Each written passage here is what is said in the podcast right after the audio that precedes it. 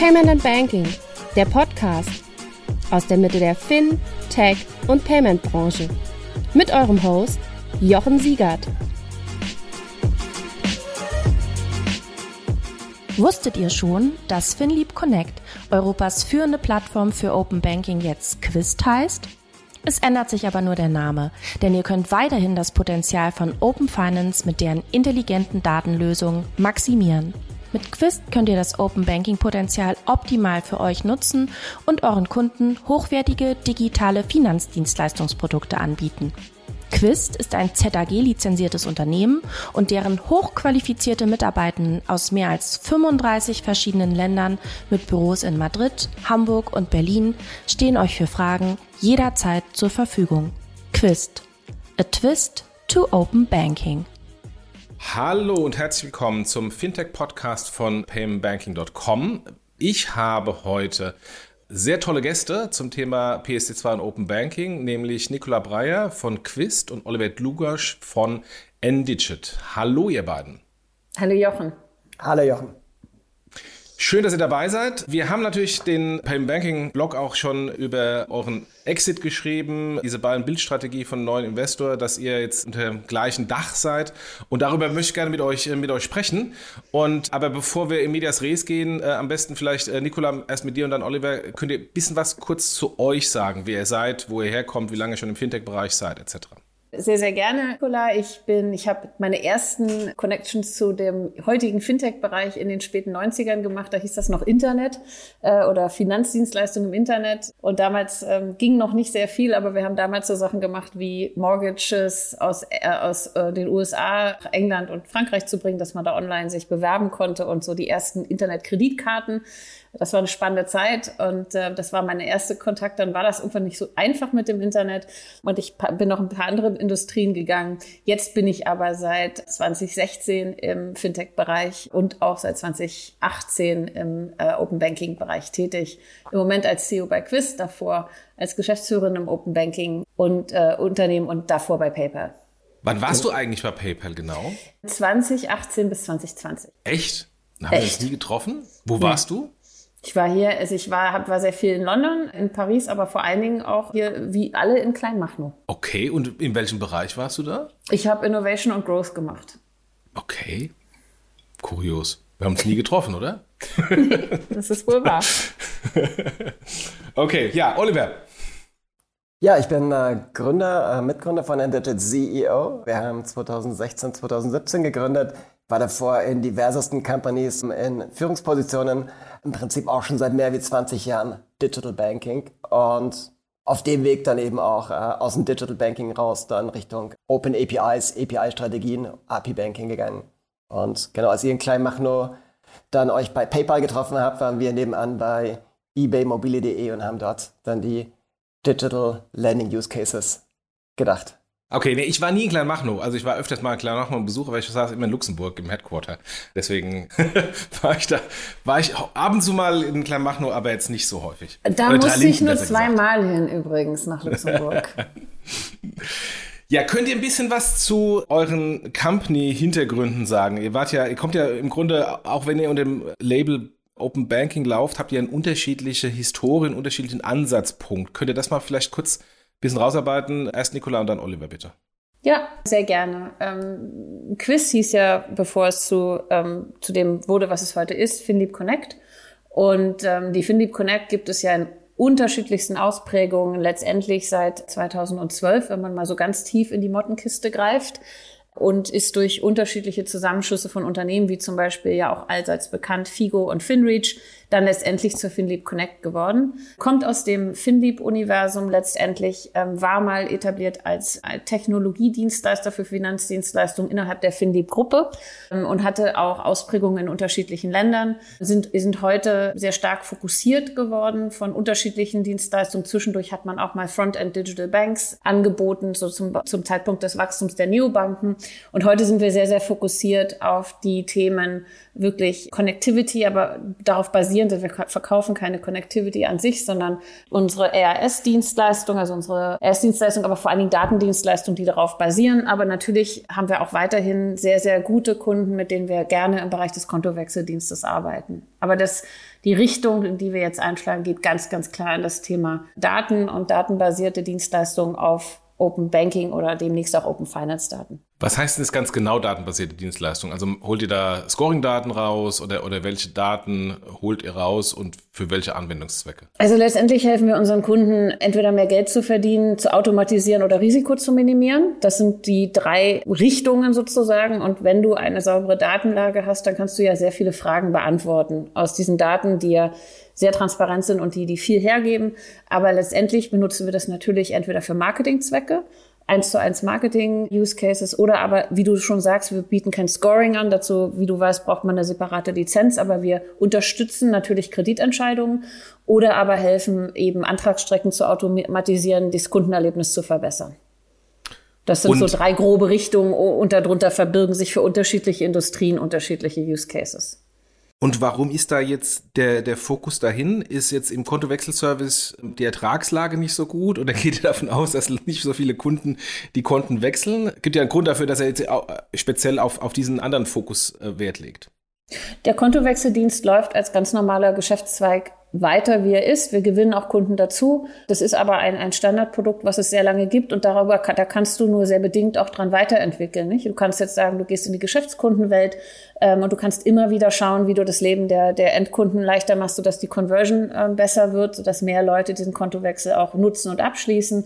Das machen wir natürlich. Aber die wirkliche Innovation, die kommt ja aus dem, was Philipp Connect auch schon immer gemacht hat, nämlich ähm, sehr hochwertige Konnektivität zu leisten, damit wir gute Daten generieren und damit wir damit dann mit unseren großen Bankkunden und anderen Industriezweigen auch Mehrwert schaffen können. Das hat Philipp Connect äh, ja auch schon immer gemacht. Und das, den Fokus darauf verstärken wir jetzt einfach wieder. Okay, okay. Und Oliver, ihr, ihr seid auch in dem Bereich, ihr habt auch Banken als Kunden, aber ihr kommt von einem ganz anderen Angle. Genau, also ich denke, ähm, wenn man sich das Ökosystem anschaut, ähm, es gibt Drittparteien, die auf Daten zugreifen wollen, um dem Endkunden neue Services anzubieten, dem Endkunden attraktive Funktionen ähm, rund um Kredite, Lending, Wealth anzubieten. Dann bedienen wir die Banken an der Schnittstelle deren APIs damit sich öffnen können. Das heißt also, wir sind der Open Banking Player, der Banken öffnet. Auf der einen Seite mit der Plattform, die, äh, es ermöglicht, jede Bank sicher äh, für Drittparteien zu öffnen. Auf der anderen Seite natürlich ganz klar haben wir die größten Banken in Richtung PC2 unterstützt. Wir haben darüber hinaus ähm, die weiteren Standards aller Wertpapiere Open Wealth oder Multibanking Schweiz, die wir bei uns abcovern und genau bieten da eine Infrastruktur, die im Prinzip Clients as a Service und Open APIs as a Service für Banken ermöglicht. Das machen jetzt zum Beispiel so Kunden wie eine Solaris Bank, eine Hypi in der Schweiz, eine UBS, eine Credit Suisse, eine BAWAG in Österreich, damit Endigit, damit sie eine Technologie haben, um Dritte zugreifen zu lassen. Das heißt also, dort, wo der Stecker von Quist hingeht, connecten sie gegen einen Stecker von Endigit. Das ist am Ende eigentlich lange end-to-end aus dem System der Bank raus, hin zu den Services für den Endkunden, dann eine integrierte Strecke ist, die Endigit und Quistot anbieten. Das hast und du schön gesagt. ja, insofern, da macht, da macht ja schon potenziell Zusammenlegen aus der neuen Investorenbrille schon Sinn, äh, dass das quasi end-to-end -End, ähm, ihr äh, die komplette Wertschöpfungskette anbietet. Aber bevor wir darauf gehen, würde ich nochmal gerne verstehen, wie groß ihr jeweils seid. Also könnt ihr was zu, zu den Business KPIs, Umsatz etc. und Fundings sagen? Also ich habe im Handelsregister nachgeschaut, die letzten Bilanzen geschaut, die sind natürlich jetzt äh, zwei, drei Jahre alt und auch die letzten Funding-Meldungen. Was ist denn seitdem passiert? Könnt ihr dazu zu, äh, zu den Business KPIs unserer Größe ein bisschen was sagen, bitte? Also ich kann dir leider unfreundlicherweise nicht alle Informationen geben, die du gerne hättest und die ich dir eventuell auch sogar gerne mitteilen wollen würde. Aber ich kann dir natürlich eine Größenordnung geben. Wir sind bei Quist heute gut 85 Mitarbeiter, FTEs. Ja, wir sind in, in vier Ländern marktführend. Das ist also in unserem Bereich. Das ist Deutschland, Österreich, Spanien und Portugal. Das wissen wenige, dass wir eben auch international sehr stark vertreten sind, gerade in Spanien und Portugal. Wir, Marktführend definierst du mit Anfrage APIs oder, oder wir bedienen in Spanien alle großen Banken von Caixa über BBVA, über Santander, über Open Bank mit RS-Services. Damit wissen wir, dass wir im Bankensektor die größten API, die größte Anzahl der API-Anfragen haben. Beziehungsweise in Spanien musst du halt leider weiter mit Scraping arbeiten, weil die PSD2 APIs noch nicht so ausgereift sind, dass die Datenqualität ausreicht. Aber das ist ein anderes Thema. Wir haben Mitarbeiter in, in eben in Spanien sitzen, in Polen äh, und in Deutschland. Und wir arbeiten auch in Deutschland mit weiterhin mit den, mit den größten ähm, Privatbanken zusammen, mit fast allen und zusätzlich noch mit großen E-Commerce-Händlern und so weiter. Unser Umsatz ist im zweistelligen Millionenbereich. Und Oliver? Ja, wir ähm, sind 50 Mitarbeiter, haben 30 Kunden, ähm, dabei auch eben ähm, sehr, sehr große Banken, aber eben auch einige große Nichtbanken, die wir bedienen, wie eine Autoscout oder eine Immobilie.de, die mit uns dann auf Bankdaten im Kreditbereich zugreifen. Genau, wir ähm, haben ein nachhaltiges Wachstum bei uns und sind in etwa, ich glaube, all in all so in etwa halb so groß wie die Quiz, kann man sagen. Und seid ihr profitabel schon jeweils ähm, oder äh, seid ihr immer noch auf dem Weg dahin? Als Quiz sind wir auf dem sehr klaren Weg dahin. Wir, wenn du das ein bisschen mitverfolgt hast, haben wir in den letzten 18 Monaten einen sehr klaren Fokus auf das Unternehmen gelegt und äh, gerade auch mit dem Ziel der Profitabilität. Wir sind noch nicht ganz da, aber die operative Profitabilität sollte im dritten Quartal 2024 erfüllt sein. Genau. Wir sind also ja, auf einem guten Weg. Das ist ganz klar das Ziel. Natürlich als Geschäftsführerin auch immer dann eine schöne Situation, weil du dann sehr viel unabhängiger agieren kannst und überlegen kannst, in welche Richtung du wachsen willst. Oliver ist da, glaube ich, schon ein kleines Stückchen weiter. Genau, wir sind am Break-Even dran. Das heißt, bei uns gibt es immer wieder Monate, das ist immer ein bisschen negativ, Monate, das ist immer ein bisschen positiv, aber in Digit grundsätzlich ist da schon solide aufgestellt. Ja, super.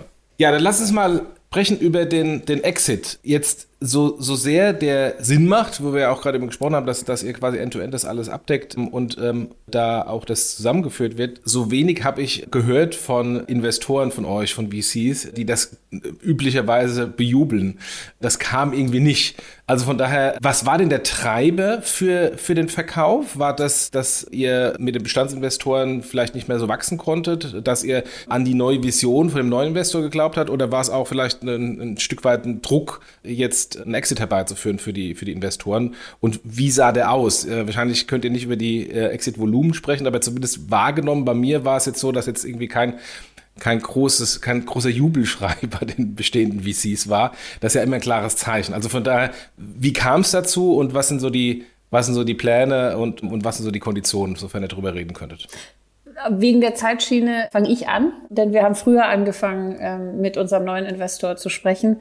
Und ich freue mich auch, dass wir darüber reden können, denn ich denke, das ist vielleicht gar nicht so gruselig, wie, wie du das gerade so porträtiert hast. Als ich jetzt, ist nur meine Wahrnehmung, aber insofern ist, ist ja gut, dass wir darüber reden. Genau.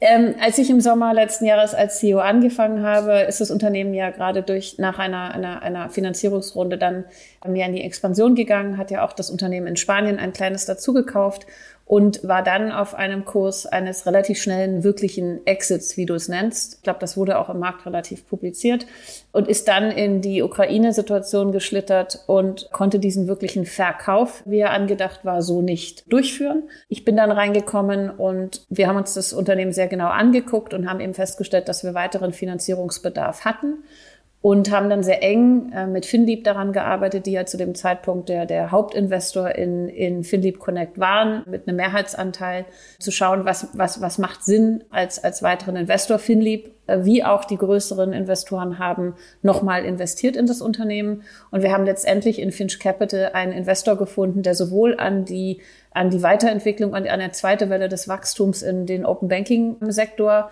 glaubt und hat dazu auch ein Research Paper veröffentlicht, was öffentlich zugänglich ist und weiterhin daran glaubt, dass man auch eine gewisse Skalierung mitbringen muss, eine gewisse Größe mitbringen muss, um Unternehmen in diesem Bereich erfolgreich zu machen. Wir fanden das eine sehr positive und erfrischende Sicht auf unseren Markt und konnten auch sehr pragmatisch mit, mit Finch Capital diesen Investmentvorgang durchführen. Wie gesagt, weiterhin unterstützt auch von, von den Existenzinvestoren, zumindest den institutionellen, ähm, die Marktsituation, aber dann eben auch der Finanzierungsbedarf und, und, und du weißt, ähm, Jochen, wie das Finlieb sich ja aus dem als Finlieb Investitionsgeschäft etwas zurückgezogen hat, ähm, hat dann eben erfordert, dass wir einen neuen Mehrheitsinvestor bekommen haben und genau das ist die Situation. Also es ist kein Verkauf in dem Sinne, sondern ein Investor, der eben einen Mehrheitsanteil der an der Finlieb Connect damals noch und jetzt Quist übernommen hat. Und eine neue Struktur geschaffen hat, in der Crystal Hill Holding, in die unsere Existenzinvestoren konvertiert sind. Finch hat dann in diese Holding investiert und diese Holding hat dann, der Holding hat dann 100 Prozent an Quiz gehört und diese Holding hat dann Endigit gekauft. Bisschen kompliziert, aber so ist das, so dass also sowohl FinDeep als auch SBI als auch IVC und weitere immer noch Shareholder der jetzt der Gruppe sind. Okay, verstehe. Ja, und, aber der äh, Mehrheitsanteilseigner ist Finch Capital. Okay, verstehe, verstehe. Macht Sinn. Und kurze Frage noch: Die letzte Funding-Runde, die ich irgendwie da zufällig bei Google gefunden habe, war damals 21 zu einer 100 Millionen Bewertung. Habt ihr die gehalten? Seid ihr drüber gegangen oder ist sie darunter gegangen? Die ist da drunter gegangen. Ich glaube, das ist nicht überraschend in, in dem Marktumfeld, aber das ist ähm, glaube ich, nicht so relevant, weil du, weil ich, ich bin sowieso niemand, der daran glaubt, dass du die, wenn du die, ne, welche höchsten Multiples du erzielst, wichtig ist, dass wir Wert schaffen, ein profitables Business generieren und dann ja. werden auch alle Shareholder daran Spaß haben, wenn wir einen wirklichen Exit später ja. irgendwann mal hinlegen. Und deswegen bin ich viel mehr interessiert, dass wir hier sehr, sehr gute Business KPIs aufbauen und ein sich selbst tragendes Unternehmen schaffen. So, und dann, Oliver, seid ihr noch zur Party dazugekommen? Genau, eigentlich auch schon relativ frühzeitig angefragt worden, dass ähm, solches Vorhaben von ähm, Finch angedacht ist und äh, ob wir zu so einer Party dazukommen wollen. Und im Prinzip hat es unsere Markteinschätzung etwas gedeckt gehabt. Wir sehen auch, dass ähm, Open Banking an sich ein großer Markt ist, dass man dafür sehr, sehr gut aufgestellt sein muss. Auch von der Größe her und von der Kapitalisierung her. Und somit war es für uns eigentlich ein guter Schritt, das jetzt genau mit einer deutschen und komplementären Company zu machen und am Ende sehen wir eben auch, dass wir mit 130 Mitarbeitern heute gut nach vorne schauen können zusammen und dass wir bei einer Perspektive vielleicht mal irgendwann Richtung 200, 250 Mitarbeiter gehen zu können, dann wirklich, glaube ich, zu einem dominanten Player auch in ganz Europa werden können. Und ähm, somit ist das einfach eine Vision dahinter, die für uns angestrebt war und positiv ist und nur mit einer Zusammenarbeit machbar ist. Und das Ganze ist ja am Ende eine Buy-and-Build-Strategie. Das heißt, am Ende werden wir zwei vielleicht nicht die einzigen Companies sein, die dort zusammenarbeiten. Und jetzt aber nur, wenn man euch zwei anschaut, euch zwei Companies anschaut, da gibt's ja jetzt schon offensichtlich sehr viele Synergien. Also angefangen vom, von, von den üblichen Themen Finanzen, HR, aber natürlich auch von der Technik. Ich brauche vermutlich deutlich weniger Infrastruktur, wenn ich das alles zusammenwerfe oder habe da größere Synergieeffekte. Werdet ihr weiterhin als getrennte Companies dann agieren oder wird das dann zusammengeführt inklusive Personal ähm, und, äh, und auch ein paar Synergieeffekte gehoben? Also ähm, wie, wie, du, wie du das richtig sagst, haben wir im Bereich der, der Gespräche festgestellt, dass wir wirklich erstaunlich komplementär sind. Was schön ist, gerade auch wenn du Firmen führst, wenn du nicht davor stehst und sagst, oh, jetzt haben wir hier fünfmal die gleiche Stelle, wen lasse ich denn gehen? Ne? Darum, das ist, das ist schön, dass es hier sehr anders ist. Zum Beispiel hat Oliver ein, ein tolles Marketing-Team aufgebaut. Wir haben uns sehr auf unser Commercial-Team konzentriert in diesem Jahr und haben da ähm, ein bisschen mehr und sind schon ein bisschen weiter vorne. Ähm, wir arbeiten momentan in der Tat als äh, separate Unternehmen. Quist ist BaFin reguliert, die Endigit ist es nicht. Schon allein deshalb bietet sich das an und gebietet sich derzeit auch. Aber wir arbeiten natürlich innerhalb von einer Gruppe mit Intercompany Agreements, die wir ähm, geschlossen haben und auch weiter schließen, so dass wir in vielen Bereichen auch als ein Team in den Markt gehen können, beziehungsweise auch Informationen datenschutzkonform etc. austauschen können. Das heißt, es ist eine sehr enge Zusammenarbeit, die jetzt angefangen hat und die schon sehr viel Spaß macht. Und ich denke, da werden wir auch in Richtung gerade den Produktbereich noch so sehr viel gemeinsam schaffen können. Aber das ist momentan das Setup. Natürlich wird man sich anschauen, wie man in der Zukunft das, das, das organisationsmäßig schafft. Aber wir können, ohne jetzt die äh, gesellschaftsrechtliche Komponente zu betrachten, schon sehr, sehr eng zusammenarbeiten. Oliver, möchtest du dazu noch was sagen? Genau, also ich glaube, das ist ja dann fast so, als würde man wie eine Kampagne zusammenarbeiten. Und ich denke, alle Beteiligten sind sich auch klar, dass eine weitere engeres Zusammengehen mittelfristig nicht ausgeschlossen ist. Nicola, du hast vorhin gesagt, dass, dass Finch eine neue Vision auf das Thema Open Banking hat. Und das finde ich sehr, sehr positiv, weil wenn wir mal zurückschauen, was wir alles auch im Hinblick auf die ganzen Artikel und Podcasts hier bei Payment Bank mit Open Banking hatten, da war viel Hoffnung und jetzt insbesondere die Realität in Deutschland ist so, dass die Hoffnung vermutlich ein bisschen zu ehrgeizig war. Also es ist auf jeden Fall gekommen und ihr beweist ja auch jeden Tag, dass da, dass da ein Marktbedarf ist. Aber vermutlich äh, kamen die Themen, die man sich so erhoffte, nicht schnell genug im Vergleich zur Realität. Ähm, wie, wie schaut Finch denn jetzt auf dieses Thema drauf, quasi für die nächste Stufe des Wachstums, wo es ja auf der einen Seite jetzt ein bisschen Konsolidierung gegeben hat und ein paar größere Player übrig geblieben sind. Aber wo geht denn der Weg hin aus Sicht von Finch? Ich denke, es ist sehr viel geschaffen worden und ich denke, dass das auch Finch sieht. Wir haben auf Basis einer neuen Regulatorik, die eine Öffnung von sehr verschlossenen Marktteilnehmern gefordert hat und durchgesetzt hat, eine neue Infrastruktur geschaffen und eine andere Art ermöglicht zunächst mal, wie Menschen eigentlich mit ihren Daten umgehen könnten. Ja, könnten mal ganz, ganz bezogen. Also wir haben eine neue Infrastruktur geschafft, ein neues System, das funktioniert. Das war am Anfang ja auch nicht immer so, aber jetzt funktioniert es. Das heißt, die Pipes und die Rohre sind eigentlich gelegt. Ne? Und jetzt geht es darum, diese Rohre noch schöner zu machen, mit Kupfer auszulegen, mehr Rohre zu legen und dann sicherzustellen, dass da einfach sehr viel Volumen an, an Daten durchfließt. Und ich glaube, dass das das ist, wo Finch unsere, unsere Sicht auf den Markt teilt, dass wir hier erst einmal in einem starken Investitionsmarkt waren, in dem auch alle oder viele Marktteilnehmer erstmal investieren mussten. Und jetzt kommt die wahrscheinlich nächste Welle der Monetarisierung. Das heißt, alle können und dürfen und müssen jetzt damit Geld verdienen. Anders, Marktteilnehmer wie uns gab es vorher nicht. Natürlich haben wir von Anfang an damit Geld verdient, aber nicht alle. Nämlich die Banken zum Beispiel nicht oder sehr wenig. Und damit, das hat sich aber, das ändert sich aber durch die Investitionen, die Banken selber tun, das ändert sich mit den weiteren regulatorischen Schritten.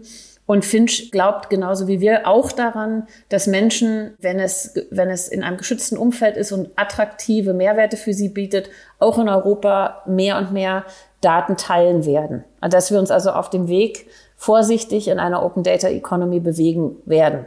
Und das sind die Glaubenssätze, die Finch hat und die sie mit uns teilt. Und Oliver, wie, wie, wie siehst du das von der, von der Banken- und Versicherungssicht, wo ihr stärker aktiv seid? Ähm, auch da gab es ja immer sehr große Hoffnung, dass dann, wenn die Banken schon äh, zwangsweise die APIs öffnen müssen, dass dann irgendwie Premium-Services angeboten werden. So ein bisschen, äh, wenn ich mir, wenn ich mir anschaue, was da, was da gemacht wird, so die großen Ertragstöpfe sind da noch nicht rumgekommen. Kommt das noch oder, oder war auch das ein bisschen zu übereuphorisch am Anfang? Also ich denke, der, die Grundidee, dass jede Bank sich komplett öffnen würde und ihr Geschäftsmodell im Prinzip schon adaptiert und umkrempelt, die war ein bisschen optimistisch.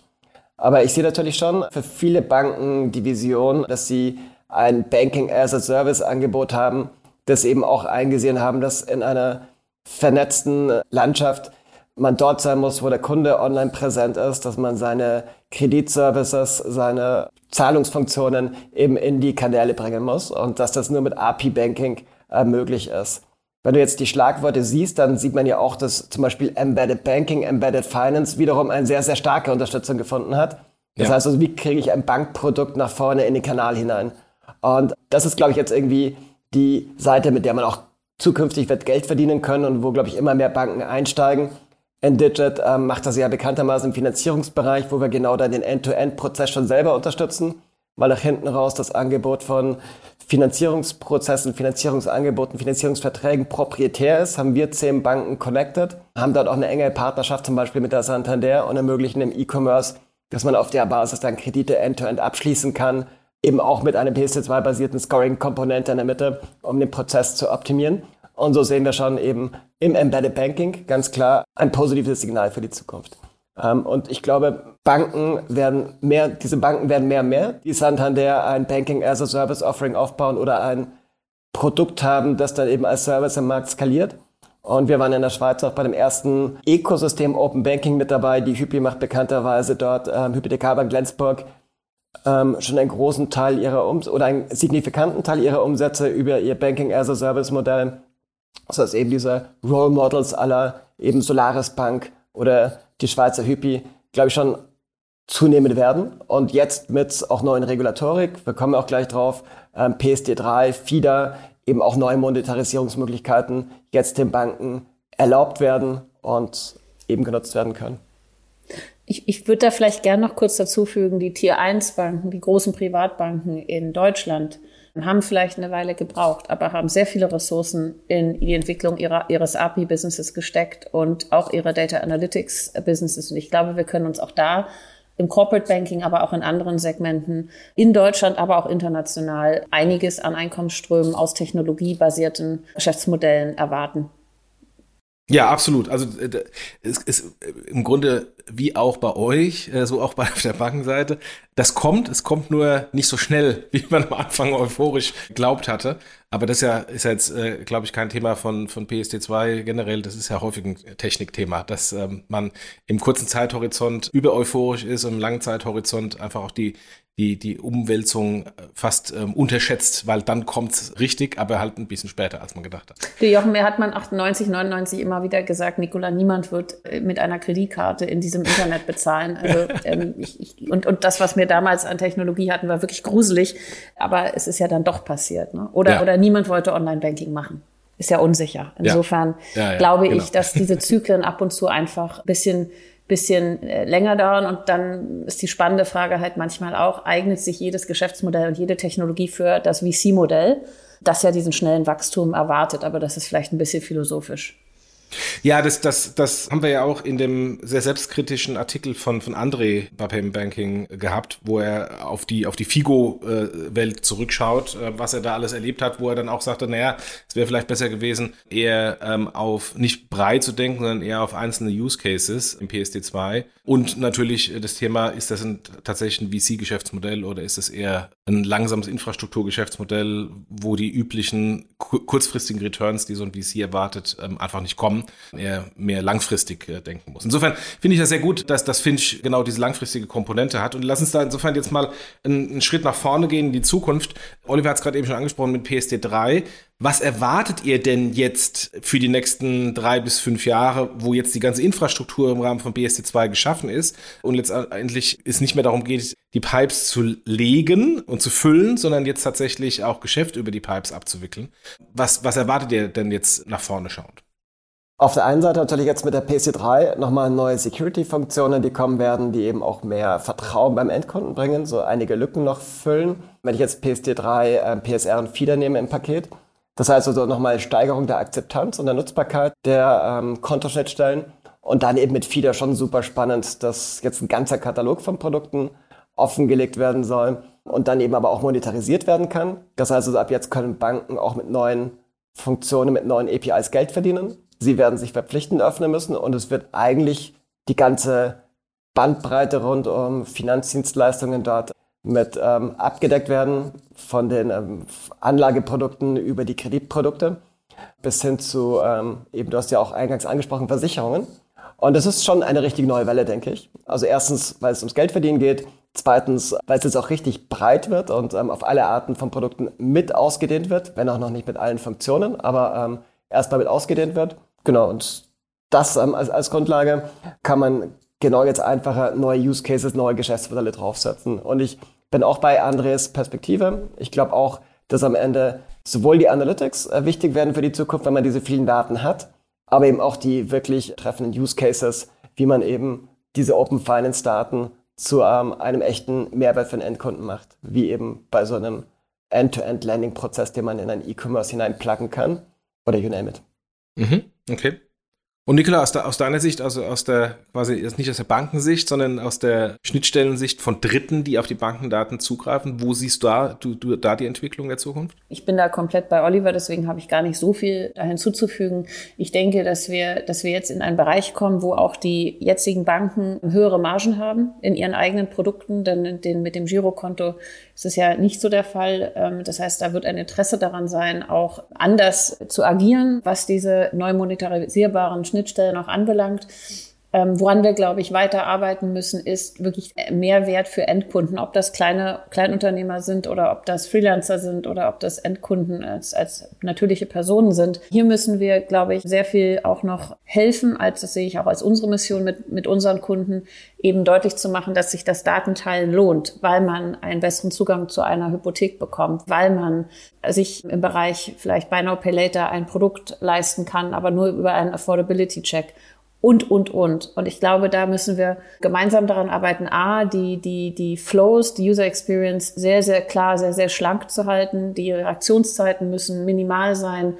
Und wir müssen eben daran arbeiten, dass wir dieses Stigma, das Datenteilen ist schlecht, gemeinschaftlich als Ökosystem immer weiter abschaffen. Und dafür müssen wir gut reguliert und vertrauensvoll im Markt agieren.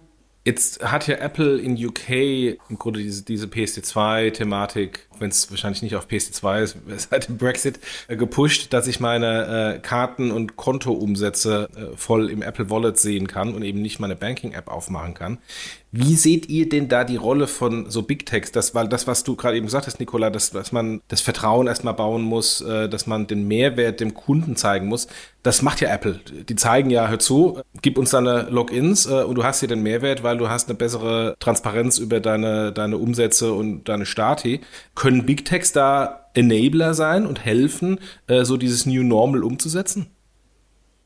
Ich persönlich befürworte diese Schritte, weil wir ja als Menschen viel zu lange und viel zu oft auch unsere Daten den Big Techs umsonst gegeben haben. Und ich glaube, da findet eine Sensibilisierung statt, jetzt da Meta und andere eben Geschäftsmodelle aufbauen, wo sie jetzt zeigen, pass auf, wenn du die Werbung weghaben willst, dann kostet dich das Geld. Ne? Ich finde das, ich finde das gut, weil davor wissen wir, Facebook hat deine Daten mit irgendwie knapp drei Euro bewertet.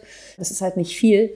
Grundsätzlich befürworte ich den Druck, den die großen Technologieplayer auf den Rest der Industrie machen, sich technologisch weiterzubilden. Ich glaube daran, dass letztendlich Kunden dort agieren, wo sie das Vertrauen in den Händler, die Marke, das Unternehmen haben. Und das sind nicht zwangsläufig Banken, wenn es sich um Finanzprodukte handelt. Damit mache ich mir natürlich nicht überall Freunde. Aber das ist genau das, was ich sehe. Und jeder von uns wird da Finanzgeschäfte tun, wo es gerade im Mindset ist, wo es passt und wo ich in einem Umfeld agiere, das mich anspricht in der User Experience, aber eben auch vom Vertrauen her. Und ich denke durchaus, dass ein Apple wir sind alle, ich weiß nicht, wie es bei euch ist, ich bin auf jeden Fall ein Apple-Kind und bin darin gefangen, aber es macht mir auch Spaß. Also insofern ähm, bin ich da schon der Meinung, dass äh, eben die, die der, sich alle, die eine Kundenschnittstelle haben und sagen, das ist mein Kunde, sich sehr hinterfragen müssen, ob das wirklich ihr Kunde ist und ob er es bleiben wird oder sie. Ja, ja. Oliver, wie siehst du das? Ja, also ich denke, es ist ein super Role Model. Ich glaube, es ist für jeden sichtbar, welche Funktionen man als Commodity ähm, dann eben seinen Kunden bereitstellen kann, basierend am Ende auf Open Banking, Open APIs. Ähm, und ich glaube, das ähm, wird den Markt eher beflügeln. Und am Ende gibt es viele, viele Segmente, viele Fragmente im Markt. Es ist eben jetzt genau Kreditkarten UK, sodass man sich schon sehen kann, ähm, dass man einfach Companies ähm, im Fintech-Bereich weiterhin als Enabler brauchen wird. Aber dass genau die großen Companies einfach die Akzeptanz, das Vertrauen dann ähm, bei Kunden zu wecken helfen und tatsächlich nichts wirkt stärker auf eine Großbank, als wenn eine Apple einen Schritt gegangen ist. Dann überlegt sich jede Großbank auch, oh, ist das zukünftig, wird es mein Frontend sein, wo ich diese Daten sehe, oder wird es bei Apple sein oder muss ich da vielleicht etwas tun? Und was ich ja auch spannend fand, war ja jetzt auch diese Zusammenarbeit eben im Yapili Alipay. Also einfach, dass man sieht, ähm, es gibt viele Player, die sich einfach Open Banking als Infrastruktur schon überlegen und einfach diese sehr kosteneffiziente Möglichkeit, dann auf Daten zuzugreifen, nutzen wollen.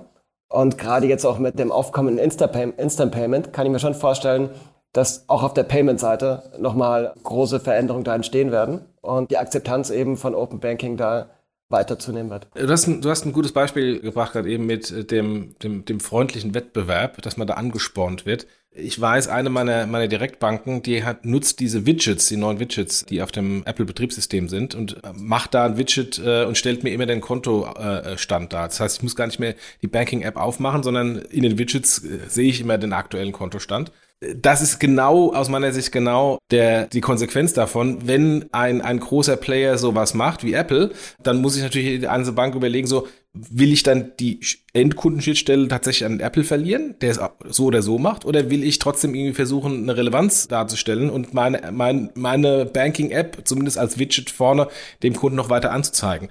Und manche nehmen diese Herausforderung an. Manche stecken den, Kopf in den Sand und lassen dann die Apples machen. Also von daher, ich glaube, das ist ein, sehr, sehr guter Punkt, diese, diese, der, der gesunde Wettbewerb und dass man halt auch gezeigt bekommt, was denn jemand anderes mit den Daten aus der Kundenschnittstelle machen kann und dann somit einen Mehrwert für den, für den Kunden herstellen kann. Jochen, ähm, ich würde gerne nochmal, entschuldige, ich würde gerne ja? nochmal in unsere gemeinsame Vergangenheit kurz reingehen und, und genau das nochmal unterstützen. Als bei PayPal, ne, da kam ja dann dieses Wallet Payment und wir sind ja hier in Deutschland in einem sehr Android-getriebenen Markt, äh, kam dann das Projekt auf, dass wir, und ich war daran beteiligt, an, an dass wir PayPal in Google Pay ähm, einstellen wollten. Und zwar mit Hilfe einer ersten Digital Mastercard, ne, mit einer Debit Card. Und das war ja auch so, so, so ein Ding, wo man sagte, oh je, jetzt kommen diese Wallet Payments, wie geht das mit PayPal weiter? Und es war, glaube ich, einer der erfolgreichsten Launches in, in PayPals Historie. A, hat es viel Spaß gemacht, mit Google und Mastercard daran zu arbeiten, gebe ich offen zu. Aber es war eben auch sehr erfolgreich. Und auch da siehst du eben, wie du dich bewegen musst, wenn auf einmal eben hier das Risiko besteht, eventuell die Kundenschnittstelle ganz vorne ähm, im Mindset zu verlieren. Und das, das, war, das war super, dass wir das machen konnten. Und äh, Deutschland war der erste Markt, in dem es gelauncht wurde weltweit. Ja, absolut. Also ich glaube, äh, ein gesunder Wettbewerb ist immer, ist immer gut und manchmal muss halt dann auch vielleicht mal eine PayPal oder ein, eine Apple oder ein Google zeigen, was geht mit dem Anführungsstrichen langweiligen Produkt äh, Banking, dass, dass der Endkunde es versteht und dass halt auch dann ähm, der, der etablierte Banker es versteht, weiterzudenken, dass er in die Lebenswirklichkeit der Kunden einzubinden und nicht zu erwarten, dass der Kunde immer zu einem selbst kommt, also sei es nicht Filiale oder zur Banking-App. Lass uns mal nochmal nach, nach, nach vorne schauen hinsichtlich PSD3. Welchen Impact seht ihr denn von der PSD3 auf euch? Ähm, also mehr Regulierung, mehr Chancen oder sagt ihr, die Punkte, die jetzt bei PSD3 drin sind, die haben wir sowieso schon drin. Ich erwarte da nichts großartig Neues.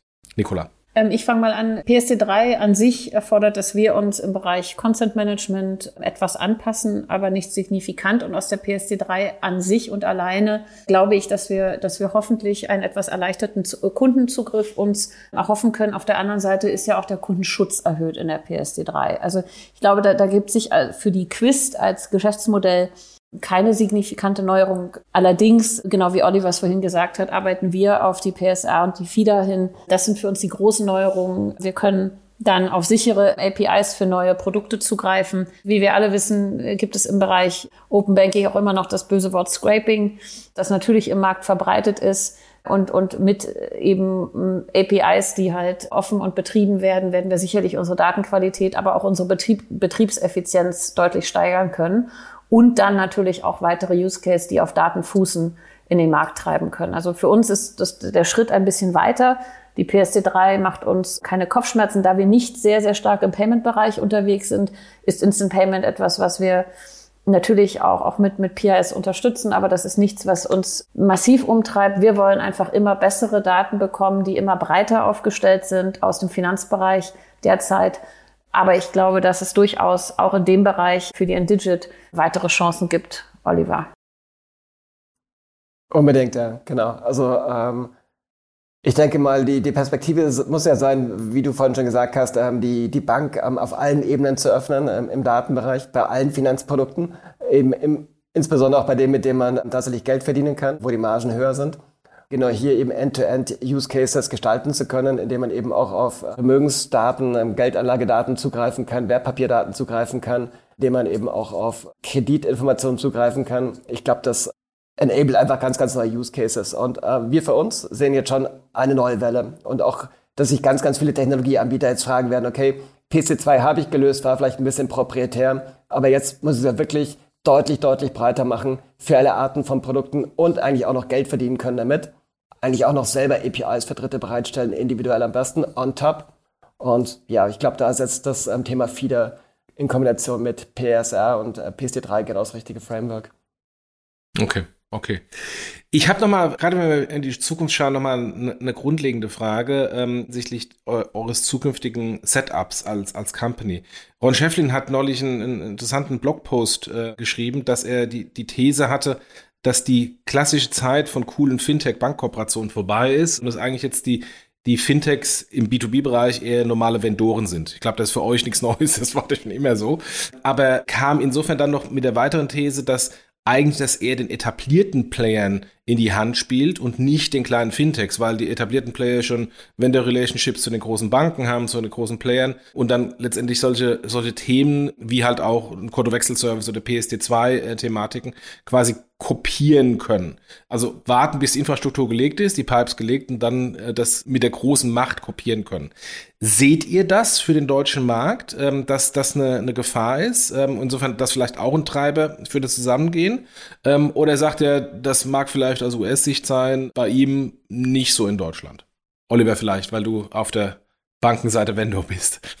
Gerne. Ähm, ich denke, es ist eine Facette angesprochen. Nicht? Also es ist schon so, dass es gewisse Themen gibt, die Commodity werden und dann können es auch tatsächlich ähm, etablierte Unternehmen anbieten. Auf der anderen Seite brauchst du ja schon in diesem schnell wachsenden Business ein sehr, sehr agiles Unternehmen, ein dynamisches Unternehmen. Es ist sicher ein Unterschied, ob du ein spezialisiertes Geschäftsmodell hast, um eben deine Schnittstellen für Dritte bereitzustellen oder Lösungen für PSD2, PSD3 anzubieten. Ja, ich glaube, man muss eben auch ein effizientes Geschäftsmodell haben.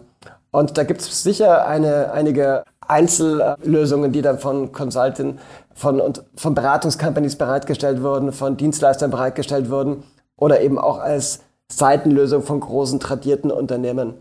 Aber ich glaube nicht, dass uns jetzt beispielsweise die Bestandssystem-Backend-Anbieter im Bereich eine API-Middleware überholt hätten oder so etwas. Obwohl es ja auch aus deren Sicht total logisch ist, so eine Middleware für Open APIs auch zur Verfügung zu stellen.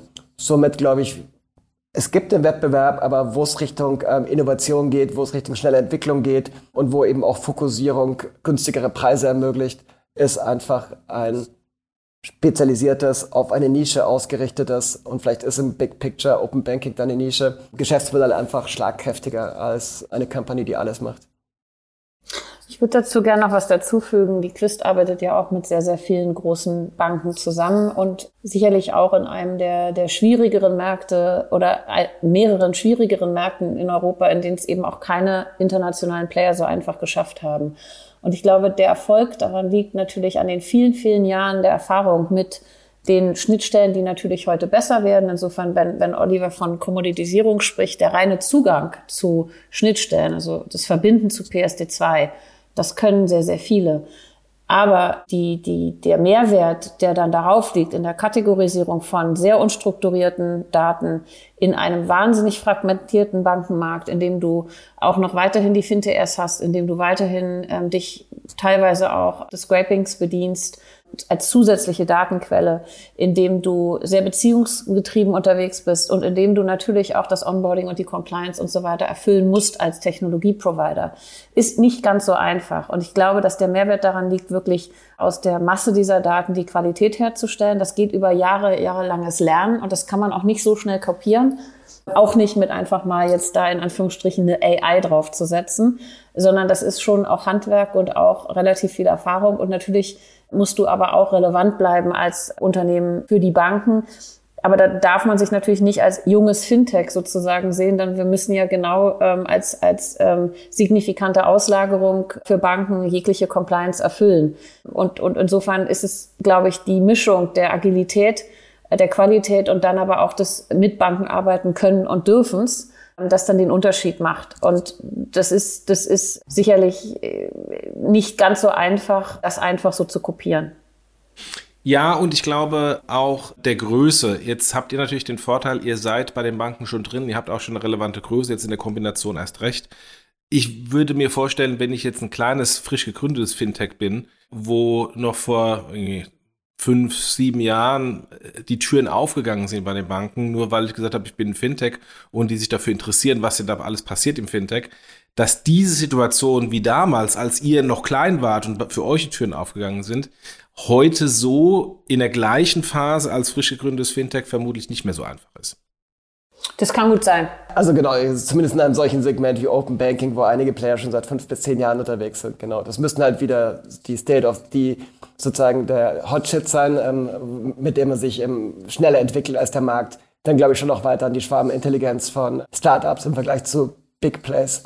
Aber in dem Markt, in dem wir jetzt schon fünf Jahre aufgebaut haben, eine große Firma sind, zusammen, ist das sicher nicht so leicht, da nochmal neu einzusteigen. Dann lass uns mal ganz kurz nur nach vorne blicken. Was sind eure Erwartungen? Ihr habt ein bisschen schon während des Podcasts angesprochen für, für Open Banking in fünf Jahren und wie sieht Open Banking in zehn Jahren aus? Fangen wir mit Nicola an. Ich mag so eine Frage. Ich bin ja, ich bin ja ähm, auch ein bisschen international unterwegs und auch äh, sehr, sehr vernetzt, auch in Richtung Australien, Neuseeland und so weiter. Und ich wünsche mir eigentlich, und das ist meine Open Data Vision, die ist vielleicht zehn Jahre äh, eher als fünf, dass wir wirklich irgendwann unsere Daten als, als, als ähm, fast als Währung begreifen und dass wir ein Wallet haben für diese Daten und schauen können, mit wem wir sie teilen, aber auch für welchen Mehrwert. Und das wäre meine Vision zu sagen, wir kommen aus diesem Versteckspiel, das wir mit Daten tun, weg, werden selbstbewusst begreifen, dass wir Daten schreiben jeden Tag als, als digitale Gesellschaft, ob es im Unternehmensbereich ist oder im individuellen Bereich und dass wir selbstbewusst mit dem Wert unserer Daten umgehen, und die Daten nicht verstecken. Und dass es natürlich ein Umfeld gibt, in dem diese Daten geteilt werden können, dass das vertrauensvoll und sicher ist. Aber das ist so die, die Philosophie, die mich antreibt und warum ich dann auch manchmal morgens aufstehe, wenn es ein bisschen kalt und dunkel draußen ist. und Oliver, wie ist deine Sicht? Fünf und zehn Jahre? Ja, also äh, kann ich natürlich so schon mal voll teilen, dass ich auch an ähm, eine Open Data Ökonomie glaube und ich einfach auch die die Eckpfeiler jetzt als gesetzt sehe. Ich glaube, zuletzt gab es auch die Umfragen oder die Statistiken, dass mehr wie 68 Länder weltweit bereits PSD2-ähnliche Schnittstellen haben und einige eben schon so weit wie Australien tatsächlich auf volles Open Data gehen. Also glaube ich auch, dass das unumkehrbar ist. Ich glaube eben, dass dann auch dieser Markt so aussehen wird, wie man ihn zu Anfang skizziert hat, dass der Kunde auf, mit seinen präferierten Anwendungen, mit seinen präferierten Applikationen auf Bankdaten zugreift, dass die Bank im Prinzip das Produkt bereitstellt, aber nicht mehr das Frontend zum User, somit eben eigentlich Banking via APIs der Weg zum Endkunden ist. Ja, dass natürlich es auch dann eine Möglichkeit für die Banken sein wird, mit diesen Daten Geld zu verdienen, indem sie eben Dritten diese Daten auch bereitstellen können. Zumindest für Premium Use Cases. Okay. Ich bin durch mit meinen Fragen. Habt ihr noch was, was euch auf dem, dem Stimmband brennt, was noch raus muss, was ich vergessen hatte zu fragen? Oder seid auch ihr durch? Wenn du jetzt das Mikrofon noch mal rumreichst sozusagen, dann würde ich das gerne ergreifen. Und ich würde mir einfach sehr wünschen, dass wir ähm, mal darauf schauen, was wir in der, in der deutschen Fintech-Welt öfter mal auch bereits erreicht haben und welche Fortschritte wir gemacht haben und nicht immer nur darauf schauen, was es noch nicht gibt. Und wenn wir uns ins europäische Ausland begeben, dann gibt es da Ökosysteme, die sich gegenseitig unterstützen. Es ist ein Begriff da, dass es viele Player im Wettbewerb geben muss, damit sich etwas bewegt und nicht immer ein Konkurrenzkampf herrschen muss. Und ich würde mir ein bisschen wünschen, dass wir diese Mentalität auch in unsere deutsche Szene und in, in, nach Deutschland bringen, denn das hilft uns allen. Und das wäre ein Wunsch, wenn ich ihn am Ende dieses Podcasts nochmal äußern dürfte. Sehr gerne. Finde ich, finde ich sehr begrüßenswert, ja. Oliver, hast du noch was? Nee, ich denke, es klingt gut, was Nikola gesagt hat. Man kann ja on top noch sagen, wenn man sich so die kleineren Nachbarländer noch ansieht, die vielleicht noch nicht so reguliert sind, und wie groß dort das Fintech-Ökosystem ist und das nochmal vergleicht mit Deutschland, wie viel Arbeitsplätze im Prinzip durch Fintechs geschaffen werden und in wie vielen Fällen am Ende auch ähm, der Schnittstelle, die Schnittstelle über PSD2 und Open Banking auf Kontodaten mit eine Rolle spielt, dann denke ich schon, dass es einfach auch ein signifikanter Faktor insgesamt ist ähm, für die hunderte von Fintechs da draußen, die eben genau über solche Open Banking basierten Datenzugriffsmöglichkeiten gewachsen sind. Ja, dann lass mich noch kurz zusammenfassen. Die vielen Thesen, die wir mit PSD2 und Open Banking hatten, von denen haben sich einige etabliert. Wir haben die ganzen Infrastrukturen geschaffen und jetzt geht es einfach darum, die zweite Stufe zu zünden ähm, der Bewegung. Und ich bin, also ich persönlich bin sehr positiv hinsichtlich der, der Möglichkeiten, die, nach, die nachkommen werden. Wir müssen sie nur nehmen. Äh, und insofern, da sind wir bei dem, bei dem äh, Community- und Ökosystem-Thema, äh, was, was Nicola gerade eben sagte. Das ist eine der Voraussetzungen. Und das geht nur mit Kooperation und nicht mit Konflikten und Fingerpointing, sondern nur wenn man gemeinsam die Sachen treibt, kann man es auch wirklich umsetzen umsetzen. Ansonsten wird es jemand anders umsetzen, wenn es ein Apple ist.